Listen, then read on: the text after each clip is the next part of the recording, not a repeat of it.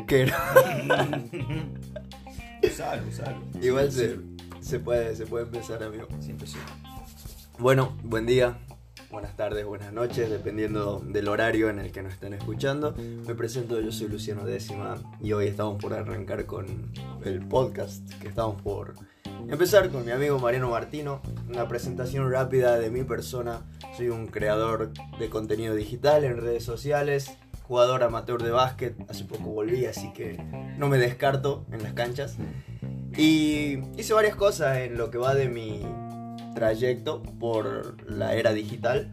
Fui DJ productor, tuve mis incursiones por la música, después hice diseño gráfico que todavía lo utilizo, pero ahora para mi propio, mis propios proyectos. Y bueno, nos vamos a ir conociendo más en lo que avance este podcast. Le abro paso a mi compañero, así se presenta. Bueno, sí, como dijo mi amigo Luciano, bienvenidos a este humilde podcast que le estamos regalando Espero que la estén pasando bien, espero que lo estén escuchando a gusto, estén cómodos. Eh, mi nombre es Mariano, también soy un creador de contenido en otro nivel. Y la verdad que bueno, mi trayecto en, mi vida fue bastante tranquilo, por decirlo así. Tuve una serie de trabajos hasta que encontré esto que es lo que más me llena, que es el diseño. Eh, actualmente estoy estudiando psicopedagogía y la verdad que me encuentro muy pleno en lo que sería mi vida laboral, social y espiritual. Ponele. Un maestro. Maestro. Maestro, maestro total. Además, un creador de contenido digital en otro nivel, dijo. Ojo que me pase el trapo. Ah. bueno, bienvenidos. Tenemos temáticas para abordar, así que empezamos, empezamos. Contame, Mariano, de qué vamos a hablar. Y básicamente queríamos hacer, como es el, nuestro primer episodio y lo queremos hacer bastante general, no queremos ahondar en algo específico. ¿Por qué? Porque lo vamos a dejar para mejor, más, más adelante hacer los segmentos. Sí, sí. Eh, no, básicamente hablar un poco de, nuestra vida, de cómo vemos las cosas, nuestro punto de vista, puntos de inflexión que tenemos. Sería un poco de todo, hoy vamos a abordar un poco de todo e ir charlando y en el trayecto de lo que va esto nos vamos a ir conociendo. Bueno, estábamos hablando antes de empezar de uno de los puntos que nos gustaría tocar y es qué es la felicidad, que es un tópico un poco cliché, ¿no? Porque ya a esta altura y en la era digital en la que vivimos nos hartamos de recibir ese bombardeo de información constante y de personas diciéndonos bajo su perspectiva qué es la felicidad y muchas veces bajo un cliché bastante generalizado. ¿Querés empezar vos con tu punto de vista? Sí, a ver, yo...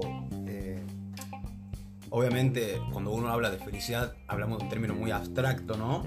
Sabiendo algo también de psicología y de procesos mentales, ahí sí nos metemos ya un poco más específico sobre qué puede suceder en tu cabeza o qué puede suceder en vos para poder sentirte de lo que se dice literariamente, feliz. Como comer chocolate, ¿no? Que comes chocolate y tu sistema endocrino suelta endorfina. Exactamente. Por eso nos gusta tanto el chocolate, amigos. Exactamente. Y bueno, si yo hablo, por ejemplo, desde mi punto de vista, a lo que yo puedo abordar o llegar eh, personalmente sobre qué es la felicidad en sí, que como dije es algo muy abstracto de, de llevar, es que para mí es una convergencia de muchas acciones mentales. ¿Por qué? Porque si bien el discurso de que la felicidad o lo material no da la felicidad o eh, la familia te hace feliz, son discursos que, a ver, no lo voy a decir, que son una mierda de una, pero sí que algo influyen en lo que es la, la colectividad de decir, tengo esto y soy feliz. Y por ahí no es tan así, ¿por qué? Porque siempre lo que va a ocurrir en nuestro organismo va a ser a nivel mental. Entonces, lo material se va poner o se va a contraponer en realidad, mejor dicho, a lo que es lo mental. Entonces, un objeto a mí me puede causar placer, sí, me puede satisfacer, sí, pero felicidad es otra cosa, para mí es otro tema. Para mí la felicidad sería el punto de equilibrio que hay entre la razón y la emoción. Es decir, poder ahondar tranquilo en, ese camino de... Mm, sí, ese camino mental, por decirlo de una manera, y para cerrar, porque se hace muy largo, básicamente yo a veces mido la felicidad en momentos.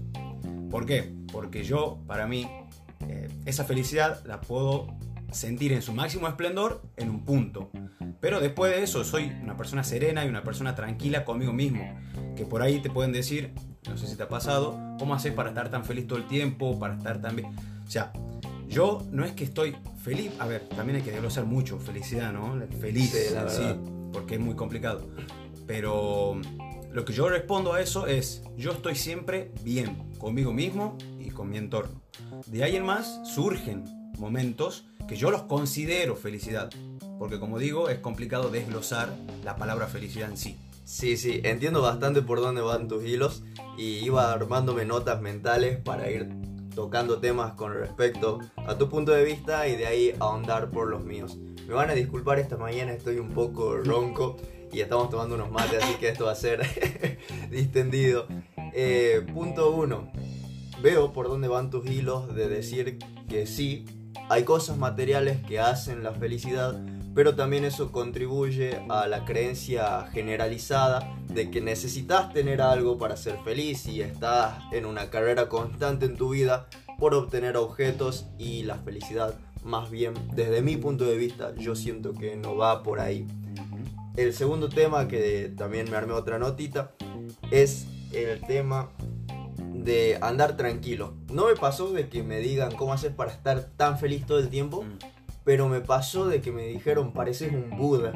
Caí a una fiesta, a un, a un jornal, una fiesta todo el día.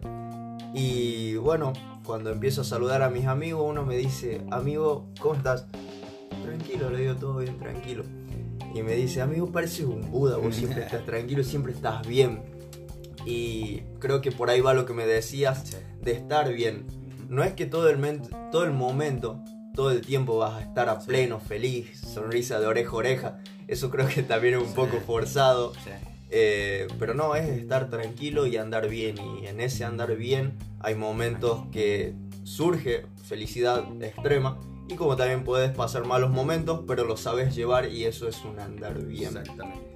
Por ejemplo, a mí me pasa que mucha gente, la verdad que me ha sorprendido algo porque es algo que no es cotidiano tampoco de decir, ¿no? O de que escuché siempre el que te digan, ¿cómo porón hacer para estar tan feliz? ¿me entendés? Claro, sí, sí. Y me pasó que me digan, y me lo han dicho por ejemplo ayer, que ¿cómo hacer para tratar de estar, estar tan de buen humor todo el tiempo?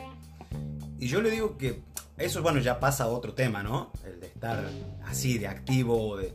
Y yo creo que algo que es lo que a mí me lleva, y yo creo que vos, a vos también, porque nos conocemos tanto, es que el hecho de estar motivado por algo y el hecho de tener algo en mente siempre, ¿sí? El hecho de no caer en lo monótono, eh, no caer en lo de siempre, siempre querer reinventar algo o reinventarse a sí mismo, creo que para mí es clave en eso de, de poder llegar hacia un estado de bienestar propio, ¿sí? Por ejemplo, eso que te decían de Buda vos, Buda, él hace cuatro reglas, que son las reglas, en realidad creo que son las, no, no reglas de la felicidad, sino del sufrimiento, Sí. que- donde te explica cómo hacer para salir del sufrimiento y llegar a lo que era el nirvana, lo que él decía el nirvana, que era el estado de plenitud. Nada más que bueno, el budismo a- aplica mucho también al, al desapego de bienes materiales, ¿no? Sí, sí. Sería un tema para tocar más adelante. ¿eh? Yo no quiero hablar mucho porque me encuentro en un punto de desinformación ahora en cuanto al budismo, pero me gustaría, me gustaría ahondar en esas reglas, normas que tienen dentro de esa religión.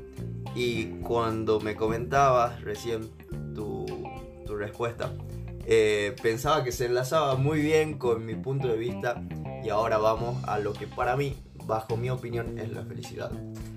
Para mí la felicidad la veo así de entrada un poco compleja de, de explicar, pero para mí se basa en ser lo que uno quiere y en hacer lo que uno quiere bajo tus propios gustos, deslindándote totalmente de toda la presión social que nos ejerce el mismo hecho de ser humanos. Hubo un punto en mi vida que yo pensaba que en algún momento iba a lograr desapegarme de las reacciones en cuanto a las acciones de otras personas. Es como que decía, bueno, en algún momento me va a dejar de afectar esto. Sí. Pero por ser humano, por ser social que somos, todo te afecta de alguna manera, inconsciente, consciente. Y aprendí eso, que ser feliz pasa más por estar bien con uno mismo, conciliarse en paz con uno mismo, hacer lo que uno quiere, entender los tiempos, que no todo el momento va a ser un extremo de felicidad y para mí pasa más por ahí, por el andar bien, estar bien con uno mismo, como ya dije, y ese estar bien te lleva a que hagas lo que vos querés. Exacto. A confinar, no, confinar no sería la palabra, sería concretar los proyectos de uno. Y eso también te va redituando como mérito, felicidad, orgullo con vos mismo. Y todo el tiempo eso se va potenciando y te va haciendo ser más feliz, por así decirlo, bajo mi punto de vista. También otra cosa que pienso, que la verdad que ahora estoy aplicando hoy y, o sea, yo le he predicado y la predico mucho, y es de, si vos realmente lo que buscas es estar así de pleno, así de, de sereno, así de, en ese equilibrio con vos mismo, soy un pelotudo, Em, Rompiendo cosas en el estudio.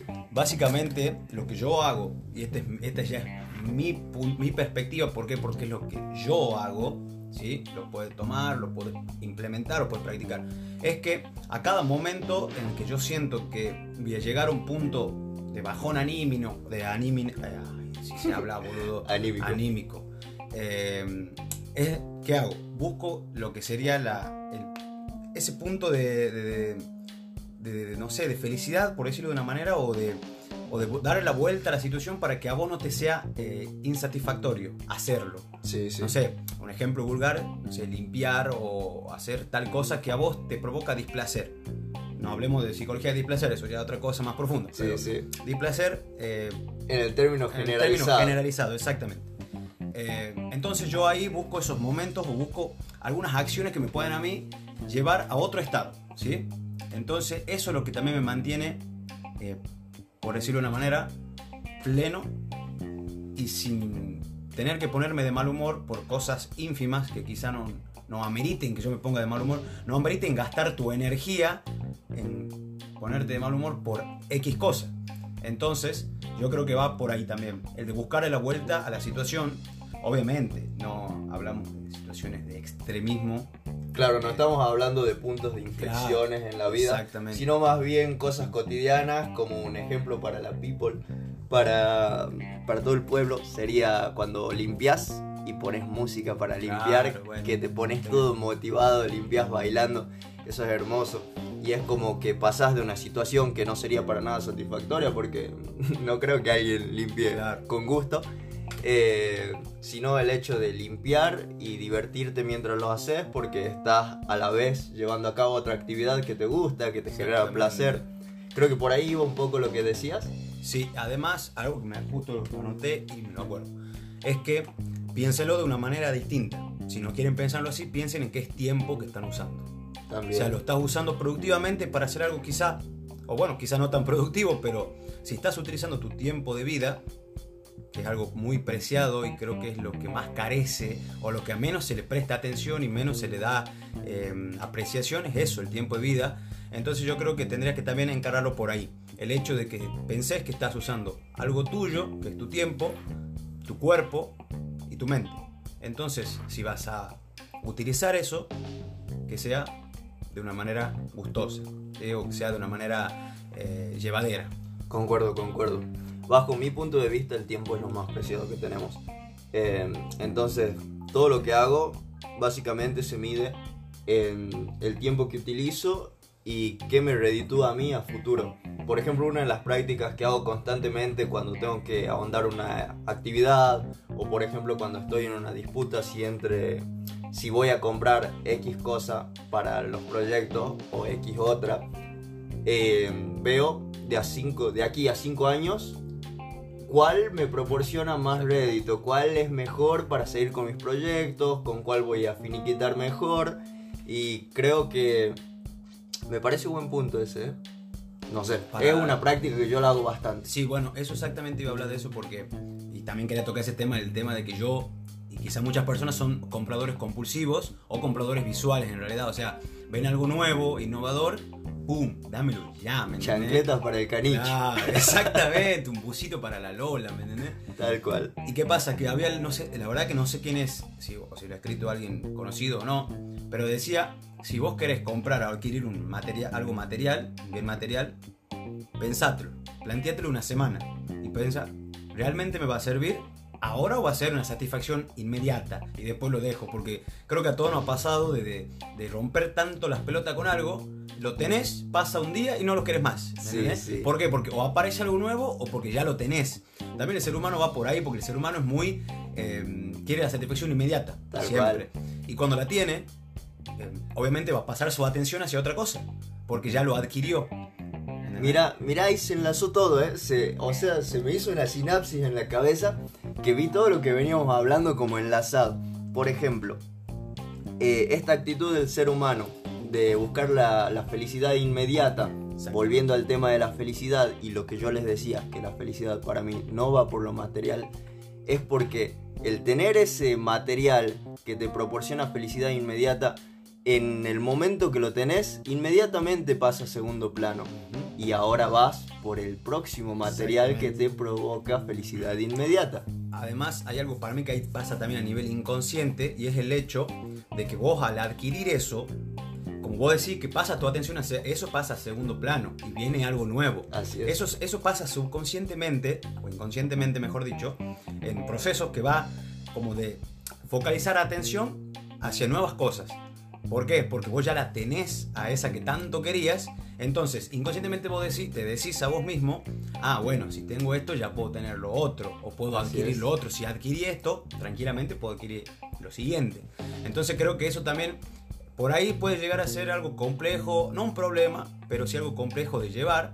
¿Por qué? Porque va a llegar un punto, y como hay una canción de Manero que dice, el que no tiene lo quiere, el que lo tiene quiere más, que es para mí muy buena, eh, de que directamente no vas a llegar a eso que estamos hablando recién de plenitud, de felicidad. ¿Por qué? Porque siempre vas a estar anhelando lo siguiente, lo que pasa, lo que viene, ¿entendés? Y nunca vas a estar cómodo o a gusto con, con lo que tenés, con vos mismo, con lo, con lo material, etc.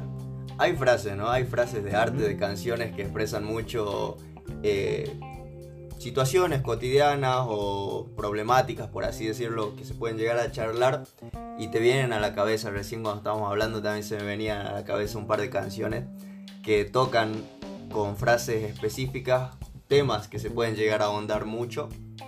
Y bueno, Algo que quería hablar hace rato, que me parece muy interesante. Eh, no sé si le metemos, sigamos con esa onda, esa onda que estamos siguiendo ahora, o sea, que estamos haciendo ahora de felicidad, de, de temas muy generales que lo- a la vez son muy personales, o vamos con algo más para relajar. ¿Sabés que quería, quería tocar un último punto en, en cuanto a la felicidad y todo lo relacionado a lo que estábamos hablando? Pero se me hizo una laguna mental en un momento y no... Es que bueno, por ejemplo, yo creo que esto sí lo vamos a poder tratar en varios, en varios episodios. ¿Por qué? Pero porque como dijimos, es muy general, es muy abstracto hablar de esto. Entonces quizá en algún momento estemos hablando de un tema X y tenga que surgir esto para charlar. Entonces lo, lo hacemos a modo introductorio y a modo propio de nuestro punto de vista. Y quizá lo volvamos a tocar. Perfecto, perfecto. Entonces seguimos con esto y vamos ahora a un tema un poco más distendido. Decime, ¿de qué vamos a hablar? Yo quería tratar algo que quizá nos pasa a nosotros de generación 98, 97, 96. Generación, nosotros seríamos los eh, X. No sé, que ya no se me ha Los boomers, los Ah, zoomers. no sé, bueno, uno de esos. Dentro del meme. Claro. No, la verdad que la generación nuestra no lo tengo muy claro porque en un momento nos llegaron a decir millennial y después leí un informe que decían Claro. que en realidad justo en el 1998 ya no sos Claro, millennial. exactamente. Y ahí entendí que no era un millennial y era un generación Z, algo así. Es por ponerle carátulas a, a generaciones que vienen marcadas por, por factores en común, Sí, ¿no? sí, sí. por ejemplo, bajo los mismos programas de TV que veían de chicos, otros, qué sé yo, las nuevas generaciones a lo mejor ven más cosas en YouTube, pero pispié, vi ahí en la nota de lo que vamos a hablar y me emocioné porque es un tema que, que da, ¿no? Da bastante para hablar y es cosas que van cambiando con la edad. Ya no corres lo mismo, eh, es, es la verdad, sabes que ya no tenés 15 años, jugabas tres fútbol, hoy no, papá. Bajate el lado, Martín, ¿entendés? Hoy, hoy corres uno y volvés, te acostás al siguiente día, sos un zombie, te duelen todos los huesos. Pero bueno, algo en particular, algo personal que quieras Yo- para empezar. Sí, o sea, em, quería charlar eso, o sea, porque eh, la verdad que espero que la, mayor parte de nuestra audiencia también sea de esta edad, pero ¿para qué? Para que puedan entender el, el- el feeling o la situación de que hay cosas que yo decía cuando era chico, cuando tenía 15, 16 años, que vos decís, no, no creo que pase esto porque la verdad que siempre estoy joven, o sea, siempre me siento así, eh, me siento joven, no, no va, no, no voy a, no va a llegar el día que diga no quiero salir o quiero quedar en mi casa. Y creo que hasta los 17, 18 años me pasaba 19, pero después realmente, eh, ya cuando le buscas otra vuelta a, a la vida, por decirlo de una manera, es como que te empiezas a dar cuenta de que las cosas sí van cambiando. Porque Sí, vos sí. vas cambiando, vas evolucionando como persona, entonces ya no te gusta lo mismo, no te sentís igual ante ciertas situaciones, o preferís hacer otra cosa, ¿entendés? Y de repente ya no son los mismos trotes, ya no tenemos esos 18 años que nos impulsaban, qué sé yo, a salir de joda todos los días. Por ejemplo, eso es algo que cambié mucho yo. Sí. Cuando, cuando era adolescente yo tomaba como albañil. Y boliche, Y, boliche. y con mis respetos a los albañiles. Pero la verdad es que tomaba muchísimo. Y hoy en día, para que se den una idea, no tomo hace seis meses. Claro. Es como que le perdí el gusto a eso. Y así distintas cosas que cuando vamos creciendo pasan a tener menor relevancia. A ver, un tema en particular mío, muy, muy personal. ¿eh? Yo siempre fui de proyectar y una de las cosas, de las metas más claras que tengo desde chico es independizarme, Sí. irme de mi casa. Yo cuando estaba en la secundaria pensaba, bueno, a los 18 Sí. me puedo ir de la casa, me voy. Las Me voy, me voy y después te encontrás con que la realidad es Sí, otra, sí. la vida te prepara otras cosas y, te Y va el- formando de distintas maneras. El país te dice, mi cielo. O mis huevos. Así, independizarse las pelotas. Y bueno, por ejemplo, eso era algo muy personal. Yo de, de muy chico quería, a los 18, digo, bueno, me voy de la casa, arranco mi vida viajando por el mundo. Y después te encontrás con distintas situaciones que te van forjando también, ¿no? O sea, eso de cara al pasado, yo no lo cambiaría porque Sí. me hacen la persona O sea, que soy hoy. vale, obvio. Eso ya es un tema que también podemos tocar un poco más adelante. Hermoso. Y lo charlamos varias sí, veces. Sí, lo tengo más claro que el agua. Bueno, yo creo que había un punto que ha sido de verdad que ha sido un momento muy reflexivo y a la vez gracioso lo que me ha pasado, que ha sido, lo podemos denominar punto de inflexión, ¿sí? Bien, bien, bien. Eh, ¿Por qué? Yo soy como la mayoría quizá le gustan los memes, ¿por qué no? Compartir un ratito, divertirse un ratito. Y llegó un punto en el que estaba scrolleando Instagram y me paro en un meme que hablaba básicamente de eh, si no viste esto no tuviste infancia. ¿Y qué era eso?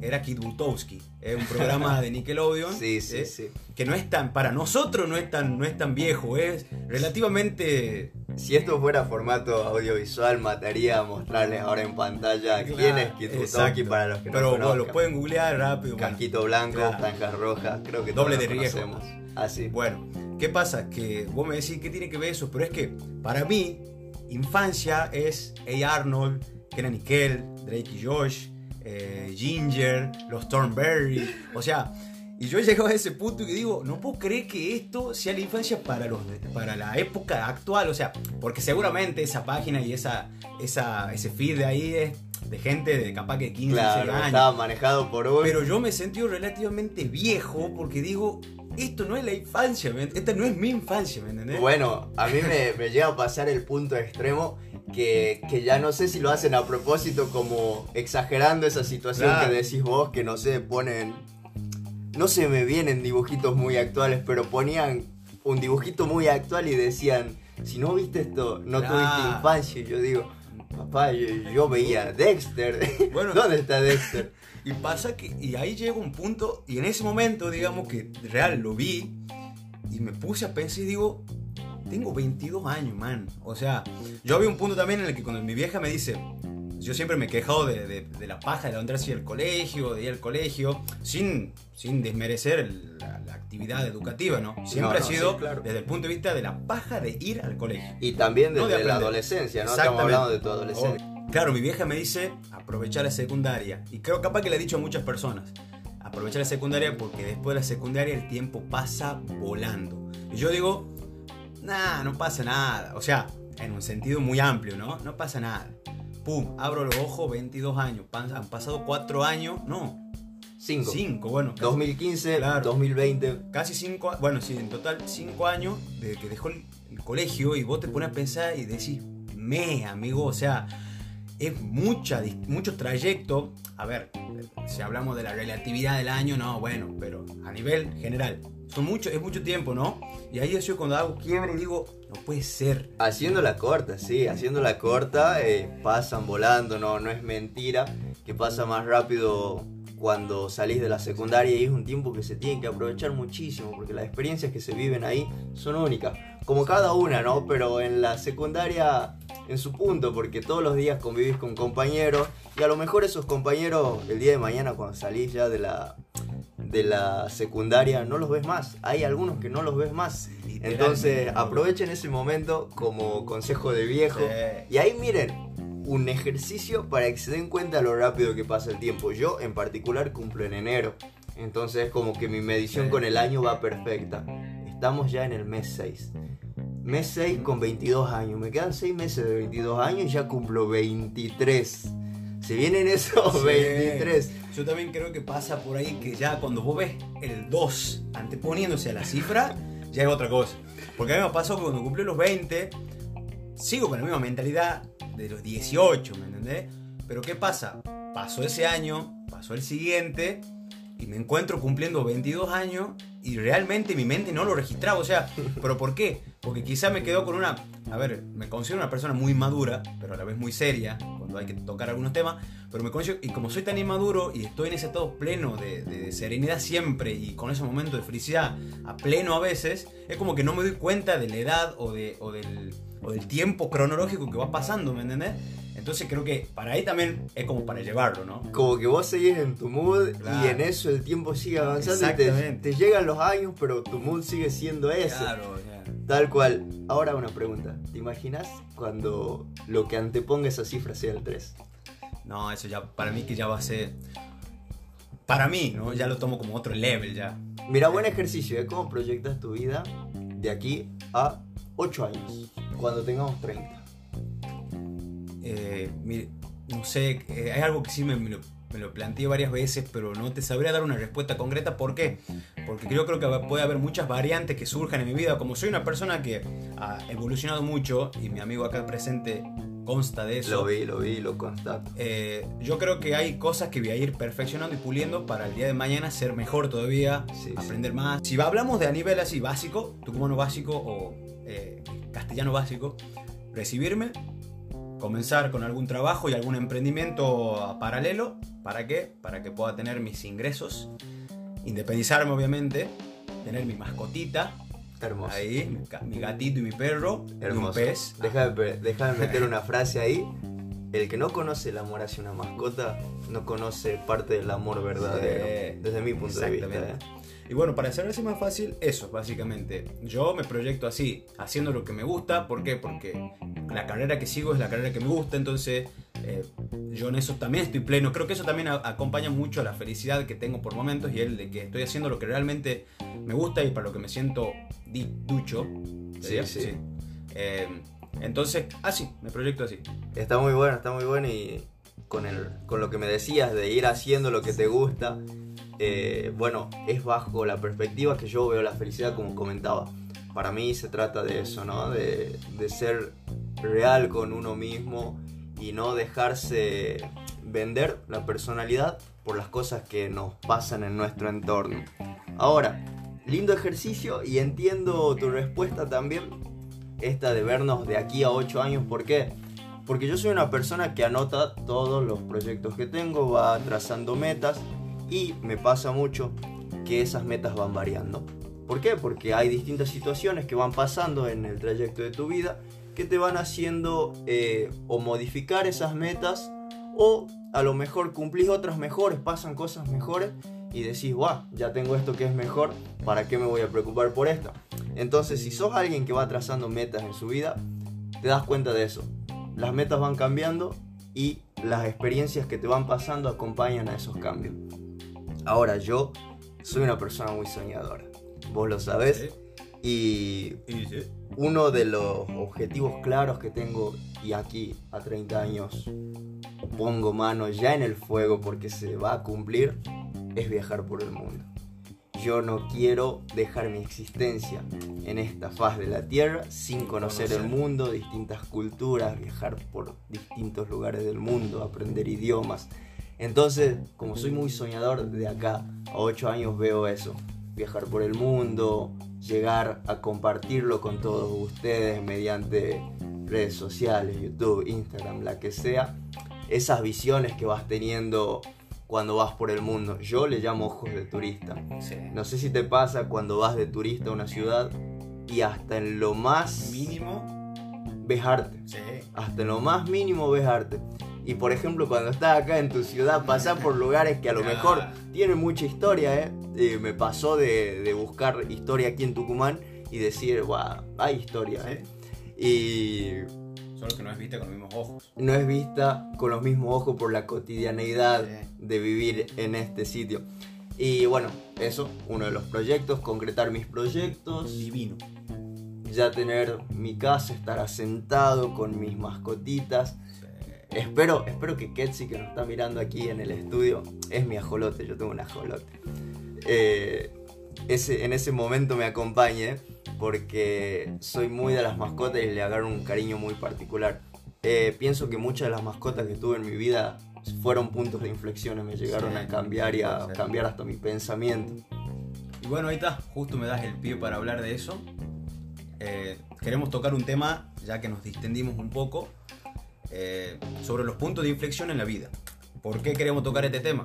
Porque si hablamos de felicidad, tiene mucho que ver también con puntos de inflexión. Sabemos que punto de inflexión en realidad se utiliza en la matemática, es un término matemático, pero si hablamos a nivel psicológico y a nivel literario, el punto de inflexión es un punto de quiebre que hay que se considera en tu vida. Es decir, un punto en el que vos cambias o pasan cosas que te hacen cambiar tu punto de vista o paradigmas, etc. Un quiebre emocional generalmente. generalmente sí, es algo emocional. Alguna una muerte de un ser querido o un accidente, etc. por, por generalizar. Es un punto fuerte de tocar. ¿eh? Por ejemplo, yo en lo particular, en mi vida tuve puntos de inflexiones bastante duros.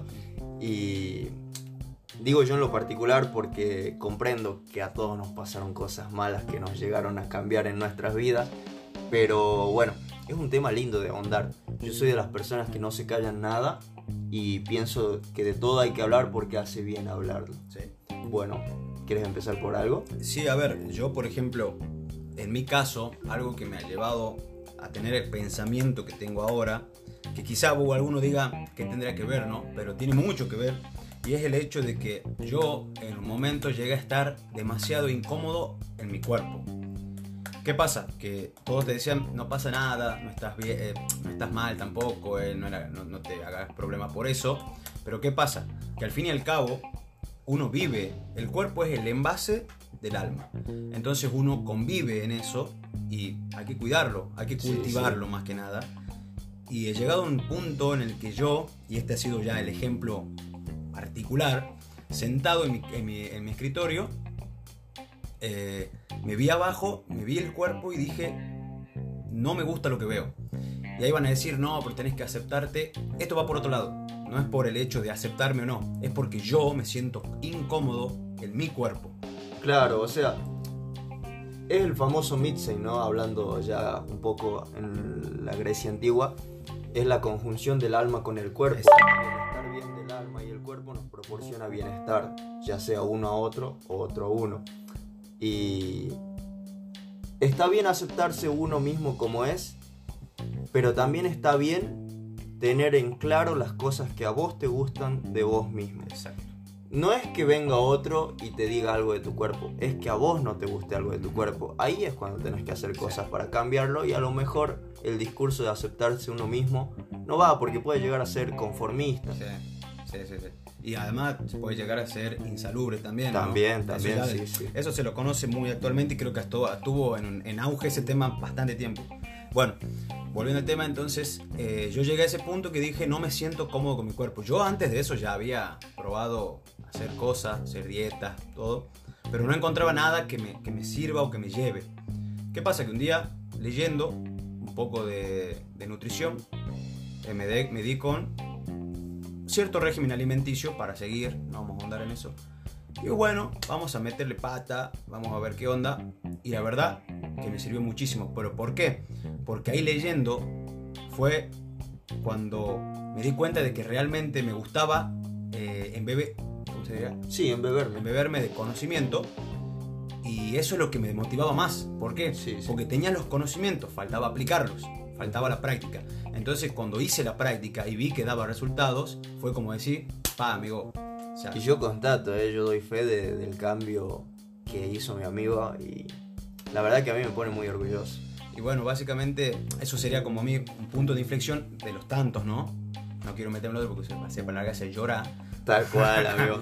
Yo estoy pensando, estoy, estoy preocupado, estoy pensando qué voy a tocar porque mis puntos de sí. inflexiones, como te digo, son bastante duros. Y bueno, y otro punto de inflexión, que este ya es a nivel más ani- con una anímica más alta, fue el, el de yo hacerme tan amigo de, de vos. ¿Por qué? Qué hermoso. Porque sí, porque hemos llegado a un punto en el que si ustedes, a ver, lo pueden llegar a sentir a través del audio, Sí, sí, imagínense en la realidad. Entonces, también es, o sea, salir de la casa de, en tu casa de Luciano y salir con la cabeza renovada, con nuevas ideas, nuevos proyectos, y eso es algo que no te lo da nada. Yo creo que eso es hermoso Sí. y es recíproco. Sí. A mí también me pasa. Y para explicarlo, porque se me hace muy difícil ponerlo en palabras. No sé si vieron ese meme cuando, cuando decís algo y tu amigo te sigue la mentira en tu Sí, casa. sí. Esa imagen de la sinapsis de neurona. Creo que eso es algo que lo, lo explica muy bien. Esa energía que manejamos. Y creo que es palpable, ¿no? Se puede llegar a sentir en el audio y todo. Bueno, un punto de inflexión mío, como para que vamos cerrando el programita. Estaba pensando uno que se deje hablar. Eh, yo creo que es cuando falleció mi abuela. Cuando falleció mi abuela, ¿y por qué? Sé que es algo duro. Eh, y lo digo como uno de los más leves míos. Porque fue algo natural y con el tiempo lo entendí. En ese momento era chico y como que me dolió bastante, pero porque no lo entendía. Pero en realidad ella ya falleció por problema del corazón. Es como que era inevitable. Sí. Iba a pasar y todos alrededor lo sabían, solo que yo era muy chico para entender. Y para que se den una idea, yo nací en Salta y me crié en Tucumán. Pero cada fin de semana venía mi abuela, me buscaba y me llevaba a Salta. O sea, Claro. es un viaje de 400 kilómetros, 4 horas. Y todas esas experiencias que tuve de chico de estar como aquí y allá, que ella me criaba, que yo jugaba en el baldío ahí en la casa de mi abuela. Sí.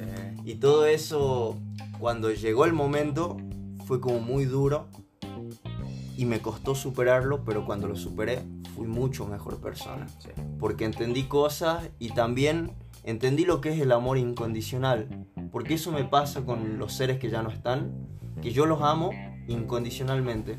Y yo al ser chico, a lo mejor no sabía aspectos de su personalidad que si en este momento lo supiera, capaz que me disgustaban Sí. Sí. pero con ellos aprendí lo que es el amor incondicional. Los amo a pesar de lo que hayan sido y totalmente agradecido por lo que fueron conmigo. Y bueno, es mí hermoso también me para pasa. mí haber mejorado desde Sí. ese punto de vista, desde esa experiencia. hermoso. Y más con un ser querido, digamos. En paz Sí, descanse, más. O sea, es como que es más emotivo o quizás te llena más que, que, que otra situación, ¿no? Y ahí está hablando también el tema del amor a ese... A, a mí también, puedo decirlo, no, sé, no fue un punto de inflexión, pero sí fue un quiebre, y no tan fuerte, en la muerte de mi abuelo. eh, como a alguno le habrá pasado seguramente, la muerte de un ser querido cercano.